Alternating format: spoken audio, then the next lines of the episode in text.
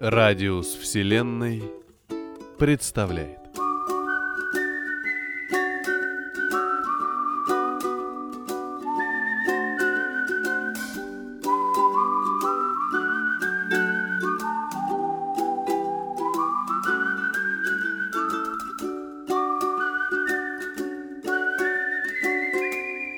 Рассказ предоставлен проектом «Фантаскоп».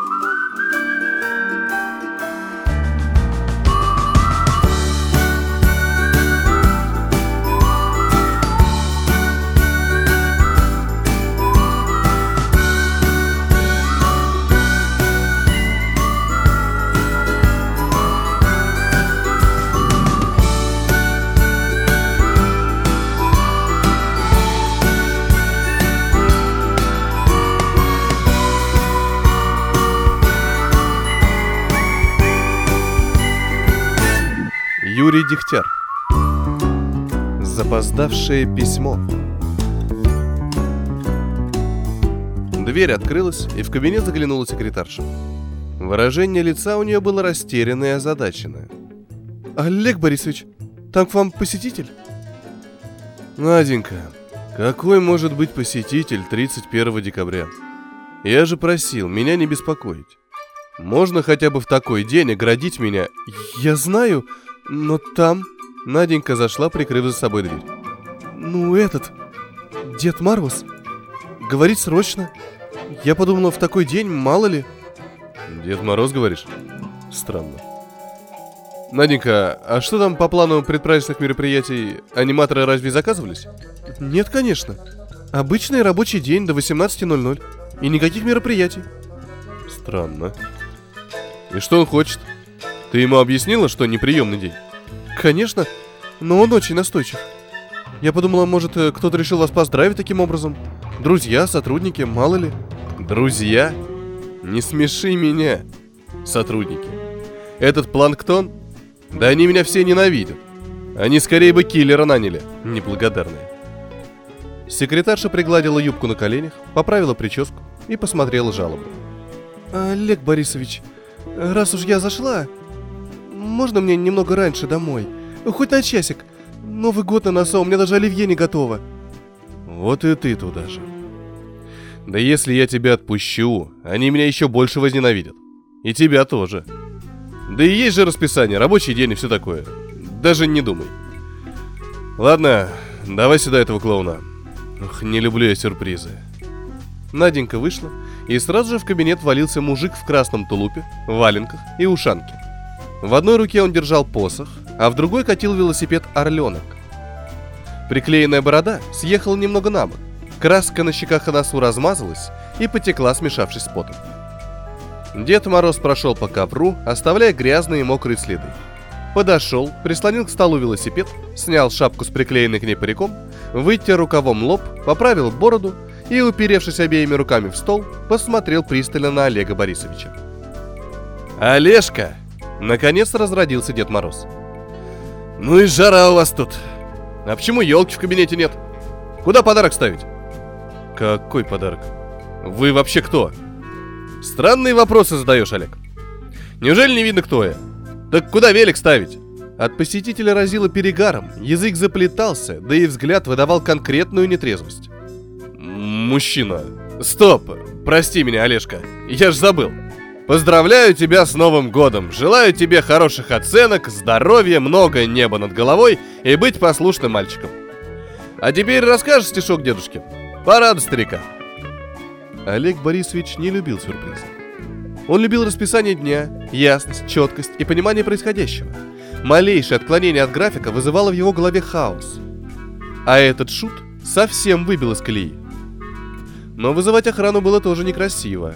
Все-таки Дед Мороз. Не поймут. Слухи пойдут. Мужчина, вы присядьте. Давайте все по порядку. Олежка, мне тут с тобой рассиживаться некогда.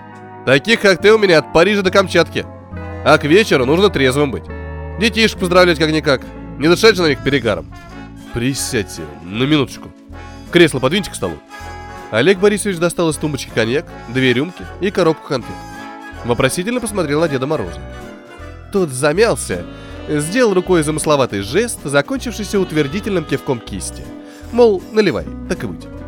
Выпили за праздник, Дед Мороз достал из тулупа папиросу, закурил, развалившись в кресле. Ну и... Олег Борисович уставился на посетителя. А что и? Каз вышел, да. Виноваты, такое бывает. Редко, но случается. Затерялось письмецо, за стол завалилось. Какое письмецо? Твое письмецо. Вот. Дед протянул вырванный из тетради в клетку листок, старый, пожелтевший, сложный в четверо. Что это? Олег Борисович развернул бумагу, и его взору предстали детские каракули. «Дедушка Мороз, подари мне велосипед «Орленок», только чтоб с багажником и синего цвета, как у Петьки из второго А. Олег Синичкин, 7 лет. Он не помнил, чтобы писал такое письмо. Но что вообще он помнил из детства? Кусочки, маленькие, тусклые лоскутки воспоминаний, половина из которых застряла в голове со слов родителей. А я помню, когда Олежке было пять лет, к нам гости пришли, а мы не досмотрели. Так он рюмку стал обтянул, думал вода, и выпил. И весь вечер на кухне рисовал. Десятки раз рассказывала мама подобные истории знакомым. И это так засело у Олега в голове, что стало казаться, что он и сам это помнит. Память стерла детство, оставив лишь смутные картинки. Не дотерла. Но то, что у него никогда не было велосипеда, это он знал наверняка. Все у родителей руки не доходили, так и не научился ездить. Письмо казалось потусторонним, появившимся из иной реальности. Кусочек прошлого, выброшенный в сегодня машиной времени. И корявые детские буковки выглядели неестественно. Неужели это я писал? Подумал Олег Борисович. Какой смешной почерк. И такие милые ошибки. Он пытался вспомнить себя в детстве. Представить, как пацан с ерошенными волосами, старатель, высунув кончик языка, выводит письмо Деду Морозу в надежде, что хотя бы он услышит о мечте, новеньком, синем велосипеде. Но, проснувшись раньше всех, обнаружил под елкой всего-навсего коробку цветных карандашей, набор солдатиков и пистолет, стреляющий пистонами. Попытался вспомнить, но не смог.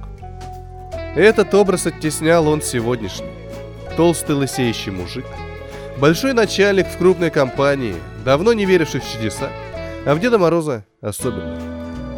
Да и сейчас не верил ни капли. Это точно чей-нибудь глупый розыгрыш. Удачная шутка. Развел руками Олег Борисович и налил по рюмке. А скажите, уважаемый, кто вас нанял? Просто интересно. Олежек. Никто меня не нанимал. Я же объясняю, Письмо завалилось за тумбочку. Знаешь, сколько писем приходит со всего мира? Миллионы. Хорошо, что вообще нашлось. Ну, счастье в новом году. Дед Мороз влил в себя коньяк, занюхал рукавом, взял конфету. Письмо я забираю, так сказать, для отчетности. Листок исчез в кармане тулупа. И вы настоящий Дед Мороз? Самый что ни на есть. А чего борода приклеенная?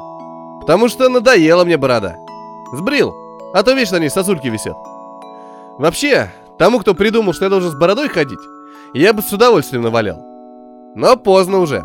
Нужно соответствовать образу. Вот и приходится. Ну что, Олежек, стишок расскажешь дедушке? Или песенку споешь? Давай, милок, а то у меня со временем напряг. Да как-то неловко. Стеснительно, значит. Ну ладно. Давай тогда на псашок наливай, да я и пойду. Ты уж прости, подарок не шибко новый, такие сейчас не выпускают. Еле нашел, по блату. И не синий, не нашел я такого. Но зато этот с багажником. Выпили по третьей за сбычу мечт. Дед Мороз поклонился в пояс и пятясь вышел из кабинета, оставив Олега Борисовича один на один с подарком. Велосипед был не просто не шибко новый, а выглядел так, словно он вообще никогда не был новым. Гнутые спицы, Сиденье испачкано засохшей масляной краской, провисшая ржавая цепь, на руле хромировка отвалилась кусками, оставив язвы разъеденного времени металла. Олег Борисович сел на велосипед, вцепившись в руль. ему так захотелось прокатиться. Хоть чуть-чуть. Круг по кабинету. Благо, площадь позволяла. Но он не умел. Да и машина не его масштаба. Маловато будет.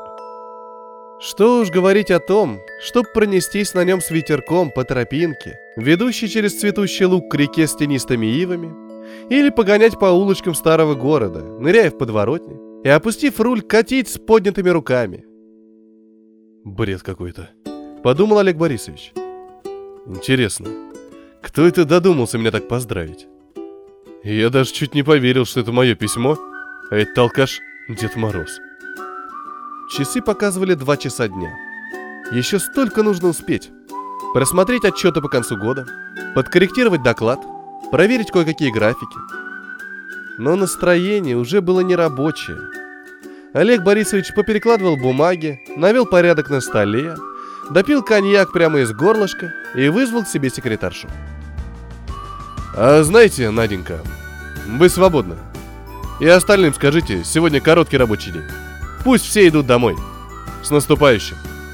Ой, спасибо вам! Когда секретарша вышла, Олег Борисович подошел к окну. С высоты 23 этажа город был как на ладони. Большой заснеженный предпраздничный город.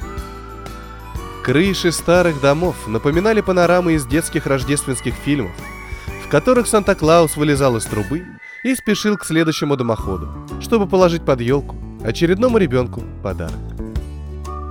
И вдруг в пелене падающего снега он увидел летящую по небу тройку лошадей, запряженную в сани, в которых сидел, размахивая бутафорским посохом, выпивший мужик со съехавшей на бок бородой. Заметив Олега Борисовича, он помахал ему рукой, едва не уронив рукавицу.